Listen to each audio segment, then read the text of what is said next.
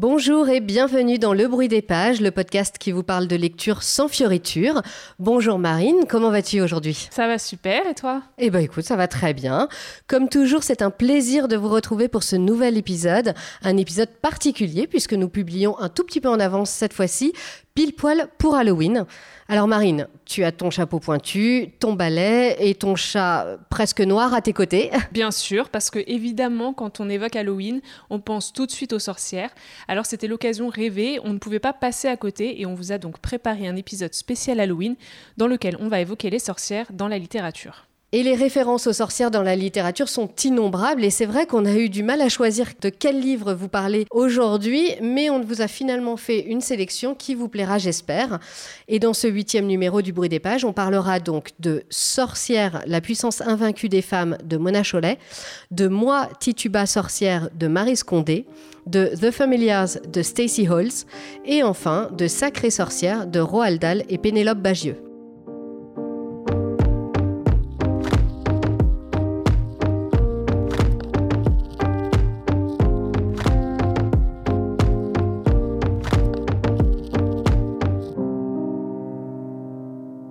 Fois n'est pas coutume, nous ouvrons le podcast avec un essai. On n'en lit pas souvent, mais là, impossible de ne pas évoquer Sorcière, la puissance invaincue des femmes de Mona Chollet, paru aux éditions Zone. Mona Chollet analyse en trois parties les préjugés et le sexisme qui entourent l'image de la sorcière et surtout comment cette représentation a amené la société patriarcale à justifier l'inégalité entre hommes et femmes. À travers la figure de la femme indépendante, celle de la femme sans enfant et enfin celle de la femme âgée, Mona Chollet nous amène à examiner toutes les injustices qui pèsent aujourd'hui encore sur les femmes. Depuis le temps que tu m'en parlais, ça y est, enfin, je l'ai lu, enfin, je l'ai même plutôt dévoré, et vraiment, j'ai adoré cet essai. je suis vraiment contente que tu aies aimé parce que c'est un petit peu ma Bible, hein, il faut le dire. Depuis que je l'ai découvert il y a euh, plusieurs années, d'ailleurs, c'est mon copain qui me l'avait offert, et il a toujours euh, un peu regretté, je crois. Euh, je vous vraiment une adoration à Mona Cholet. Franchement, je suis pas loin d'avoir un hôtel à sa gloire chez moi, hein. il faut il faut l'admettre.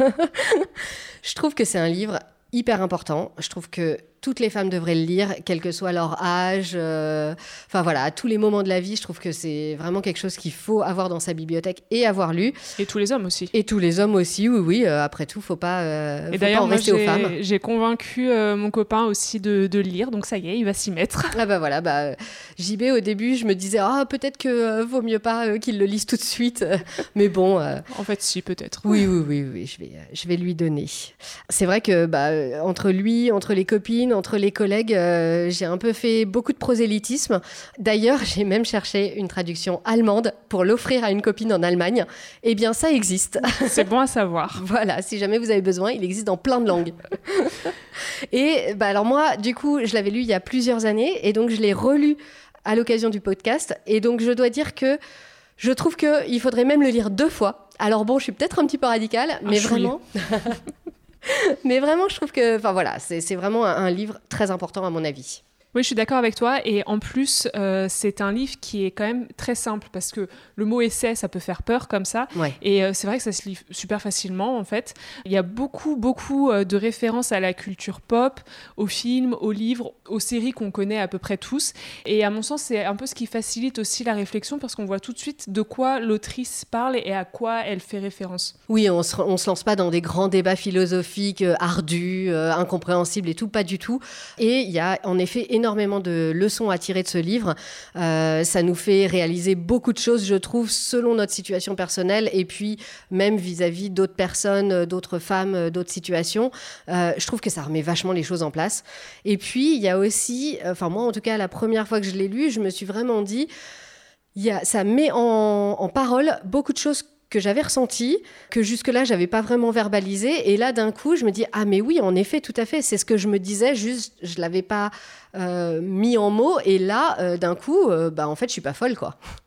Et puis, euh, je trouve que dans chaque partie, donc euh, sur la femme célibataire, sur la femme sans enfant, sur la femme âgée, il y a vraiment des leçons à tirer dans chaque partie euh, de, l'essai. moi, clairement, j'aurais bien aimé lire ce, livre quand j'étais la célibataire achat. Je pense que ça m'aurait un peu simplifié la vie. Et ça permet de mettre en place une vraie réflexion, même si évidemment, on ne peut pas toujours vivre à 100% selon les principes prônés par Mona Chollet au moins il y a une vraie prise de conscience et on essaye de s'en rapprocher et c'est déjà ça. Franchement, moi, c'est vrai que là, du coup, j'en suis à ma deuxième lecture. Je l'ai lu au moment où euh, bah, je passais un cap. J'avais mon anniversaire, euh, une petite dizaine de plus. Ça fait un petit peu mal. Et bah ouais, ça faisait un petit peu mal. Et en fait, je l'ai lu et je me suis dit, mais. Mais pourquoi je m'embête euh, Enfin, en fait, ça m'a fait vraiment du bien de le lire. Euh, ça m'a fait remettre les choses en place et euh, aussi me calmer un peu sur mes, mes peurs par rapport à l'âge et tout ça. Donc, donc voilà, je pense que ça peut beaucoup aider. Oui, je suis d'accord avec toi. Et puis c'est vrai que en, le lisant, on analyse beaucoup mieux maintenant les situations et comme tu dis, on met des mots dessus.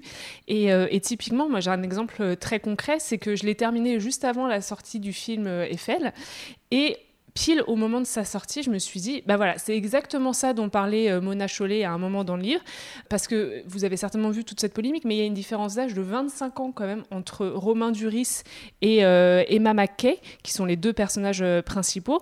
donc évidemment, à la base, c'est inspiré d'une histoire d'amour entre Gustave Eiffel et son amour de jeunesse, mais à la base, il y avait quand même 12 ans d'écart seulement, entre guillemets. Donc là, on passe à 25. Et le lendemain, j'ai vu tous ces articles et la polémique qui a commencé à gonfler, etc. Et il faut le dire, c'est grâce à des féministes comme Mona Cholet qui pointent les choses et qui les analysent et qui nous disent en gros arrêtez de nous embobiner. Oui, c'est vrai que c'est grâce à elle que du coup euh, on peut aussi dénoncer ce genre de situation et se dire et commencer au moins à se dire bah, peut-être qu'il y a un problème et peut-être qu'on peut faire autrement. Exactement. Et c'est aussi ce que j'ai beaucoup aimé, ce, ce, sont toutes les références euh, qu'elle note euh, en bas de page, etc. Sa réflexion est nourrie de beaucoup beaucoup de chercheurs, de féministes et c'est très très instructif.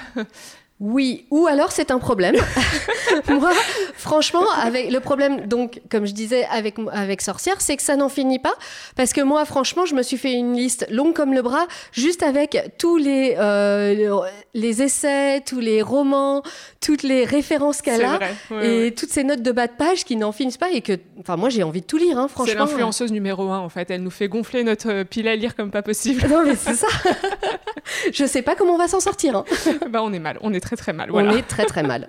Après, c'est vrai qu'il y a certaines parties avec lesquelles j'étais pas totalement d'accord, notamment celle sur la maternité. Euh, et c'est vrai qu'en lisant certains passages, on a l'impression que l'autrice se dit finalement la seule solution pour garder son indépendance, c'est de ne pas avoir d'enfants. Alors certes, c'est vrai que dans la société actuelle, on a envie de dire c'est un peu la, seule solution si on veut entièrement euh, garder euh, cette indépendance, etc. Maintenant, je suis pas sûre que ce soit la solution ultime parce qu'on peut après tout euh, être féministe, vouloir des enfants et garder son indépendance même si c'est très compliqué. Euh, mais c'est justement en revendiquant ça que peut-être on arrivera à faire bouger les choses et à les faire avancer. Mais après, c'est vrai que c'est une question qui divise, même au sein des féministes.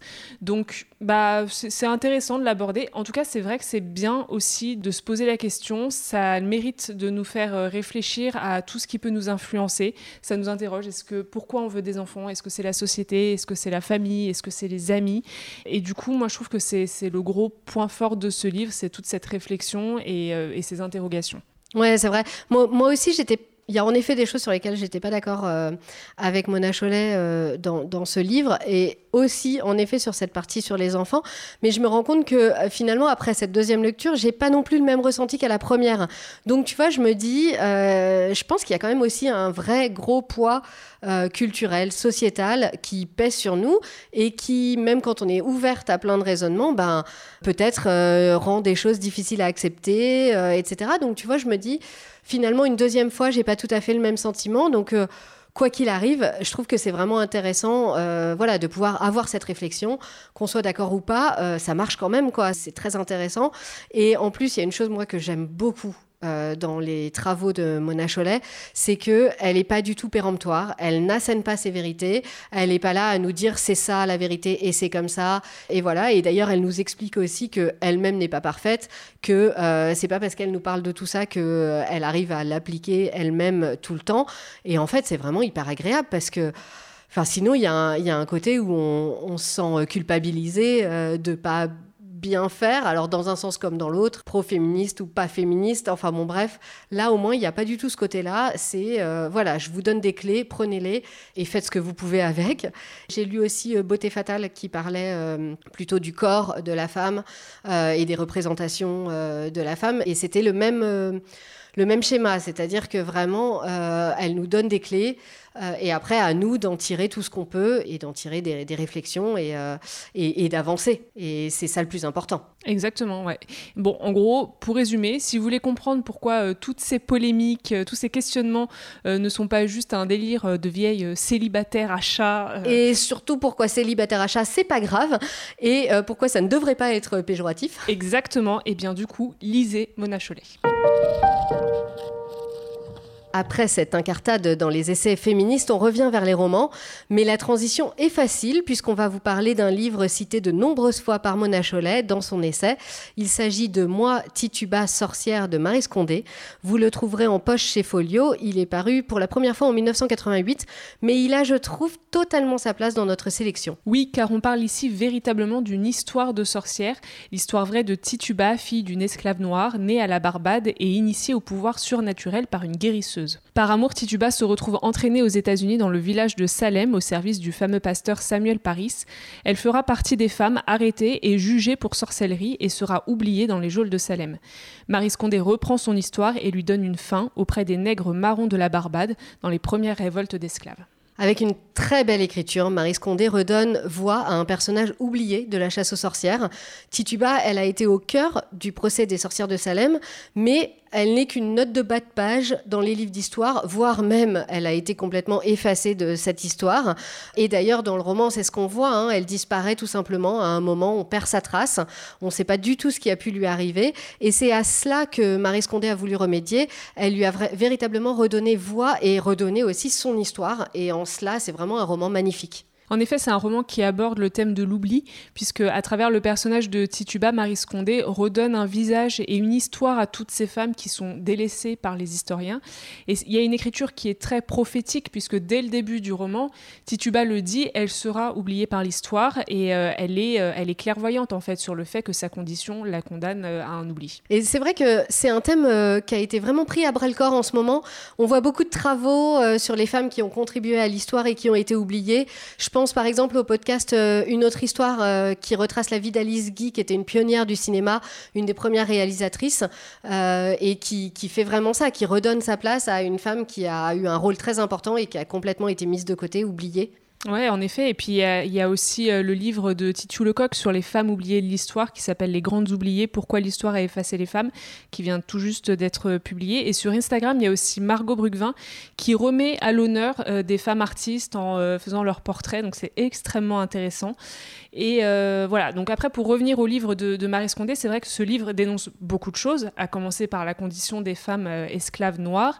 Tituba, au final, elle est toujours confrontée au regard des hommes, à leur violence, à leur méfiance. Il y a une oppression euh, permanente autour d'elle. Et en plus, c'est la double peine parce que c'est une femme, elle est noire et c'est une esclave. Donc elle ne peut même pas compter sur le soutien euh, de femmes blanches. Euh, et il y, a finalement une solitude extrême qui entoure ce personnage. Oui, et plus qu'une histoire de, sorcière, c'est vraiment une histoire d'esclavage. Hein. Euh, Marie Scondé met en lumière aussi la, condition des esclaves, donc comme tu disais, dans les Caraïbes, aux États-Unis. Et finalement, avant de subir vraiment le procès de sorcellerie, Tituba, elle subit d'abord sa condition d'esclave. Marie Scondé, elle profite vraiment de l'histoire de Tituba pour parler des oppressions des différents peuples. Alors le peuple noir avec l'esclavage, les Juifs aussi euh, avec euh, le maître, l'un des derniers maîtres qu'elle a avant de retourner à la Barbade. Et puis, euh, évidemment, les femmes, qui sont les premières victimes des procès en sorcellerie, comme on le sait. Et malgré tout, ben, Marie Scondé nous présente une, femme euh, avec beaucoup de courage et avec aussi beaucoup de compassion. Elle est guérisseuse avant tout et elle refuse d'utiliser euh, ce don de sorcellerie pour se venger. Oui, et d'ailleurs, euh, ce roman m'a beaucoup fait penser à une BD dont l'histoire est, totalement différente, qui s'appelle Le Château des Animaux de Xavier d'Horizon et Félix Delep. Et en fait, dans ces deux œuvres, on parle de la vengeance et de la revanche. finalement, la question, c'est comment se révolter sans tomber dans le cercle infernal de la violence et comment on dépasse cette envie de vengeance qui euh, philosophiquement euh, nous, rabaisse en tant qu'être humain. Et en fait, c'est cette question que Tituba se pose en permanence et elle refuse de ressembler à ses bourreaux, d'employer les mêmes techniques. Et voilà, et j'ai trouvé que du coup, le roman de, Marie Scondé, euh, et grâce à ça aussi, est d'une puissance vraiment incroyable. Il a une portée qui est très très philosophique, l'écriture est fluide, poétique, et c'est vraiment très prenant en fait. Ouais, c'est un très beau portrait de femme au destin tragique qui mêle avec brio réalité et fiction. Passons maintenant à une lecture un peu plus légère avec le roman The Familiars de Stacey Halls aux éditions Zaf Publishing. On l'a toutes les deux acheté en VO avant sa traduction en français sous le titre Les sorcières de Pendle chez Michel Lafon. Alors je ne sais pas trop ce que tu en penses, mais moi je suis pas fan de ce titre français. Je trouve qu'il en dit trop, il est trop évident. Et en même temps, il oublie un aspect quand même assez important du roman. Oui, au moins euh, The Familiars est plus mystérieux et aussi plus subtil. Hein. Alors l'histoire commence en 1612 en Angleterre sur la colline de Pendle. À tout juste 17 ans, Fleetwood Shuttleworth est enceinte pour la quatrième fois.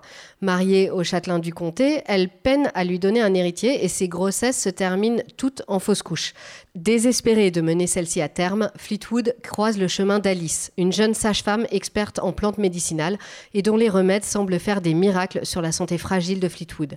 Les deux jeunes femmes se lient d'amitié et malgré la méfiance de son mari, Fleetwood accorde toute sa confiance à Alice. Dans le même temps, une véritable chasse aux sorcières débute dans la région et Alice ne tarde pas à faire partie des femmes accusées d'obscurantisme. Fleetwood va alors remuer ciel et terre pour sauver son ami et son enfant. Encore une fois, la transition est toute trouvée avec le roman précédent puisque ce roman s'inspire d'une histoire vraie, celle du procès des sorcières de Pendle. Alors, il est moins connu que celui des sorcières de Salem, mais ce procès a tout de même défrayé la chronique en 1612. À cette époque, les autorités ont, mené une véritable chasse aux sorcières et de nombreuses femmes ont été accusées de meurtre ou d'ensorcellement. Et d'ailleurs, on les reconnaissait grâce aux esprits, les fameux familiars, d'où le titre en anglais, donc familier en français, qui les accompagnaient sous forme d'animaux. Et à travers l'histoire de Fleetwood et d'Alice, Stacey Halls imagine un peu la petite histoire dans la grande et nous raconte comment mythes et superstitions ont justifié le jugement de ces femmes. C'est un roman qui a vraiment beaucoup moins de prétention, il faut le dire, hein, que les deux premiers livres dont on vous a parlé. Mais bon, un petit peu de légèreté, ça est bien aussi.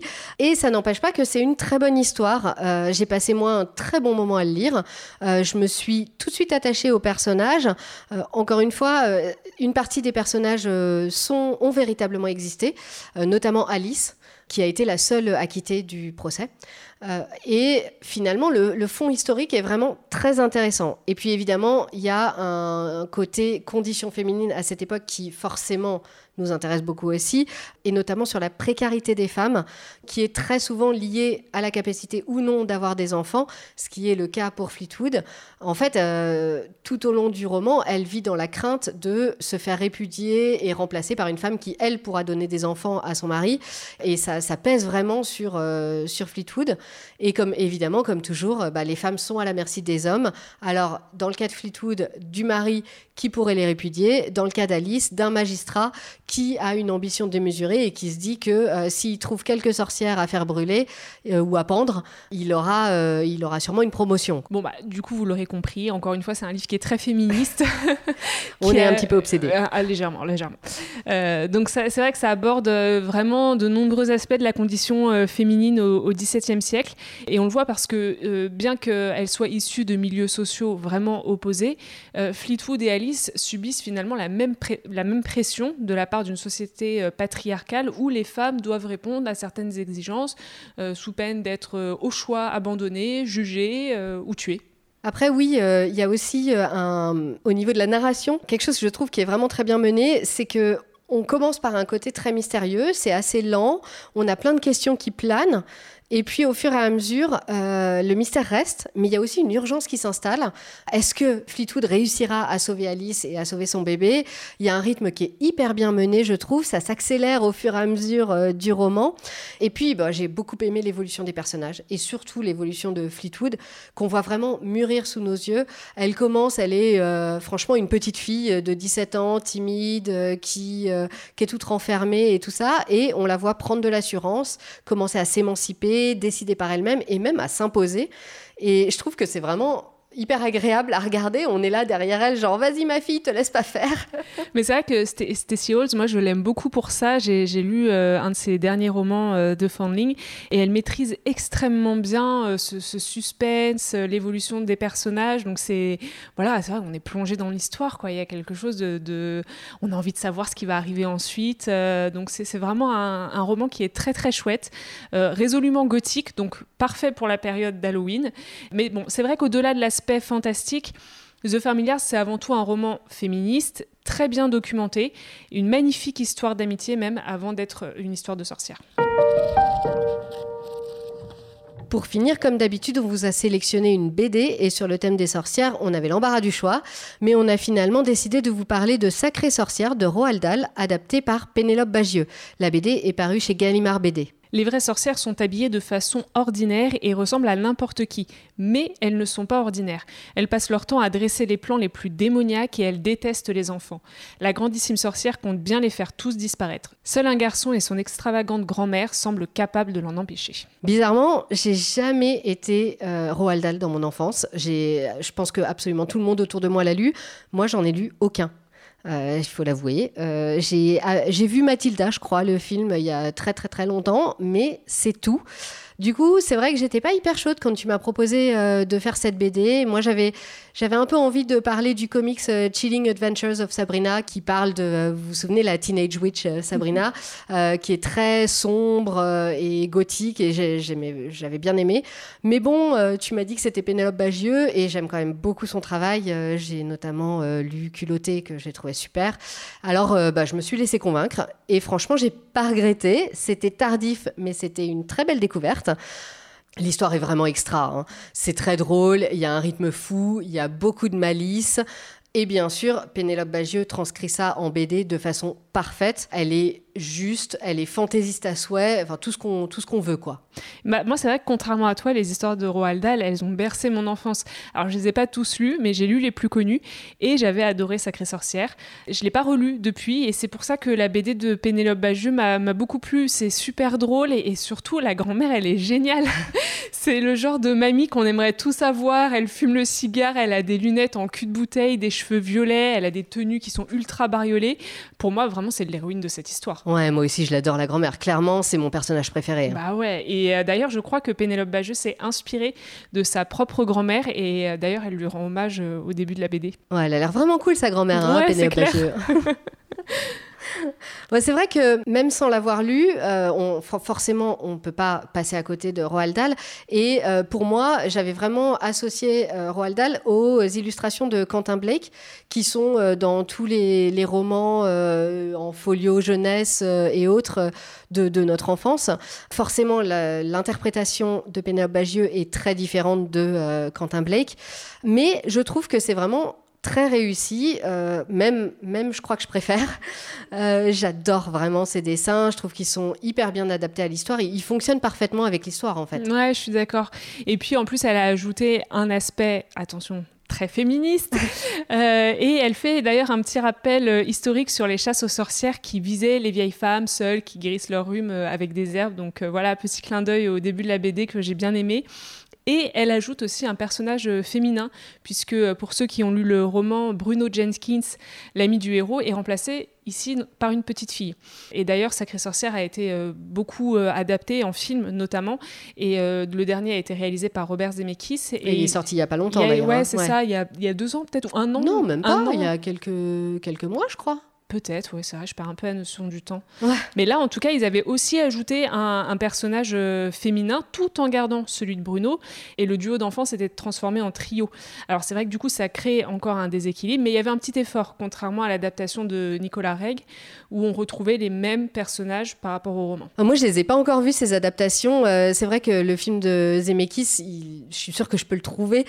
j'ai un petit peu de retard, je dois dire. j'ai pas mal de choses à rattraper là sur Roald Dahl, mais, euh, mais je vais essayer de, les voir parce que bah, les personnages ont l'air vraiment, cool, bah, comme, comme dans la BD. Hein, vraiment, c'est aussi pour, euh, pour ça euh, et pour ces aventures euh, qu'on a envie de, suivre. C'est un peu un retour en enfance aussi. Hein. Exactement, c'est ça. Ouais, ouais. Moi, c'est ce que j'ai beaucoup aimé avec cette BD, c'est justement, oui, ça me rappelait, euh, ça me rappelait le roman et je me suis marrée, quoi, vraiment en le lisant. Je rigolais toute seule. ils sont, les petites souris, ils sont trop mignonnes. Enfin voilà, vraiment, c'est vraiment une BD très très chouette. Oui, on peut pas s'empêcher de sourire, même de rire en lisant cette adaptation de Sacrée Sorcière. Et en plus, elle a l'avantage d'apporter une petite touche de modernité non négligeable. Tout à fait.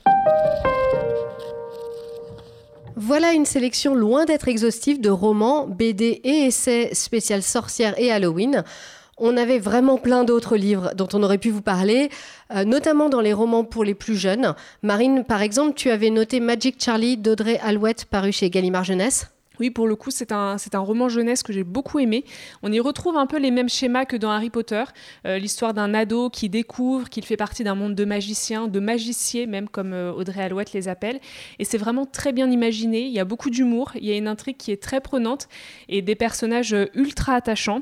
Surtout celui de la serpillère ensorcelée. Oui, tout à fait, vous avez bien entendu. Donc voilà. À je... vous, t'es fan de la serpillière ensorcelée. Mais je l'adore, vraiment. mais lisez le roman, vous allez voir, euh, elle, elle est trop bien, cette petite serpillière. Donc voilà, moi je vous le conseille si vous êtes fan de cet univers ou si vous cherchez un roman fantastique à offrir à un ado. Et c'est en plusieurs volumes? C'est en plusieurs volumes. Là, les deux premiers sont sortis. Alors moi, de mon côté, j'avais euh, aussi envie de vous parler de Journal d'une sorcière et Vie de sorcière de Célia Rhys, qui sont parus il y a très longtemps. C'est des euh, romans que j'avais beaucoup aimés à l'époque et d'ailleurs lus de nombreuses fois. Euh, Journal d'une sorcière se situe au XVIIe siècle et nous raconte l'histoire de Mary, dont la grand-mère guérisseuse est exécutée pour sorcellerie en Angleterre. Pour échapper au même sort, Mary fuit vers l'Amérique avec des puritains et elle raconte sa nouvelle vie et ses péripéties dans son journal intime. C'est un roman euh, qui allie tout ce que j'aime. Le côté historique avec la chasse aux sorcières, avec la découverte du nouveau monde, avec les premiers colons, et puis un personnage principal attachant et fort, et évidemment une histoire très prenante. On a vraiment envie de savoir euh, comment euh, va se passer cette, euh, cette nouvelle vie dans cette Amérique naissante. Et puis sans rien vous, trop vous dévoiler, sachez que la suite, donc Vie de sorcière, s'intéresse à elle aux natifs américains. Donc voilà, je vous conseille vraiment les deux romans. C'est vraiment des très bons romans young adult. Et puis en livre illustré, on a aussi lu Grimoire d'une sorcière de Sébastien Pérez et Benjamin Lacombe. Alors moi, il faut que vous sachiez, je suis une très très grande fan de Benjamin Lacombe. Donc là, c'est un peu l'épisode euh, fangirl pour moi. Il y a entre les sorcières, Harry Potter, Benjamin Lacombe, moi c'est bon, je suis refaite. J'ai réussi à caser toutes mes passions en 30 minutes. Mais c'est vrai que c'est un livre euh, super. Ouais, c'est vraiment un très joli, un très beau livre, hein, euh, avec des illustrations magnifiques. Moi, je dirais que c'est plutôt quand même destiné aux enfants et en même temps, ça fonctionne euh, pour tout le monde. C'est, je trouve, une très bonne introduction à des personnages de femmes connus ou moins connus. Et puis aussi, pas forcément vu selon le point de vue habituel. C'est-à-dire que, par exemple, on a euh, l'histoire de la sorcière de Blanche-Neige qui euh, est vraiment racontée par ben, l'autre point de vue, le sien notamment. On nous explique comment elle est devenue la sorcière de Blanche-Neige. Donc il y a ça, mais il n'y a pas que des sorcières. Hein. Il y a aussi le personnage de Mona Lisa ou Jeanne d'Arc. Enfin voilà, il y en a plein. C'est des femmes du monde entier, de toutes les époques, et c'est de très belles, euh, très belles histoires à chaque fois sur quelques pages chacune. Alors je suis certaine que vous avez vous aussi votre sélection spéciale Halloween. On est curieuse de la connaître. N'hésitez pas à la partager avec nous sur notre Instagram, lebruitdespages.podcast ou sur notre blog. C'est là aussi que vous retrouverez toutes les références des livres dont on vous a parlé aujourd'hui. Vous pouvez aussi aller parler directement à Marine sur euh, son Instagram au fil des pages. Et n'hésitez pas non plus à liker et commenter le podcast sur les plateformes d'écoute, ça nous aide toujours. Et puis avant de se quitter, ben Marine, euh, dans quel livre es-tu plongée en ce moment? Alors moi, je commence la saga The Bone Season de Samantha Shannon. Je vous avais déjà parlé de l'un de ses romans dans le premier épisode, Le Prieuré de l'Oranger. J'en suis au tout début, donc euh, on va voir si j'aime autant. Et toi, du coup, Catherine, qu'est-ce que tu lis? Alors moi, je me suis euh, attaquée enfin à ma pile de livres euh, reçus à mon anniversaire. Et du coup, j'ai commencé par la version BD du Bal des Folles, inspirée du roman de Victoria Mass et adaptée par euh, Vero Caso et Ariane Melon. C'est un roman d'ailleurs dont on vous a déjà parlé dans le podcast. Et je l'ai commencé, j'ai commencé par ça parce que j'ai vu il y a pas longtemps le film qui a été réalisé par euh, Mélanie Laurent. D'ailleurs, euh, toi et moi, on n'a pas du tout eu le, même avis hein, sur le film. Ouais, c'est vrai qu'on n'était pas d'accord. Bon, et euh, du coup, bah voilà, je voulais boucler la boucle avec la BD et peut-être qu'on aura l'occasion d'en reparler plus tard. Carrément, ça pourrait être l'occasion. Ouais. Voilà, le bruit des pages, c'est fini pour aujourd'hui. N'oubliez pas de mettre votre plus beau costume de sorcière pour Halloween. On se retrouve dans un mois pour un nouvel épisode et d'ici là, rendez-vous à la prochaine page.